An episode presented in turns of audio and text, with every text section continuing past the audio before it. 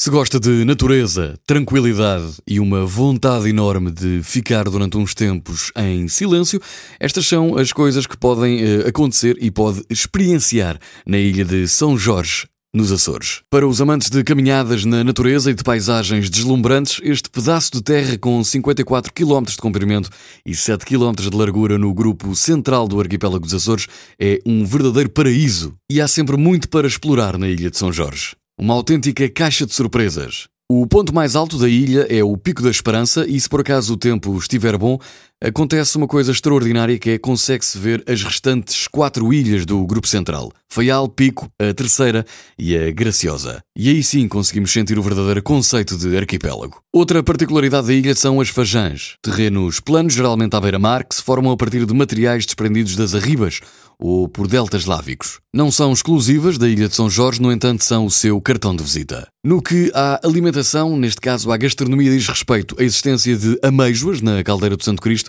e uma plantação de café têm de ser visitadas. Sítios de visita obrigatória na Ilha de São Jorge, a poça Simão Dias, Fajando os Vimes, Fajando o Ouvidor, Fajando o Santo Cristo e o Pico da Esperança. Tem de provar, obviamente, o queijo da ilha, o queijo da Ilha de São Jorge.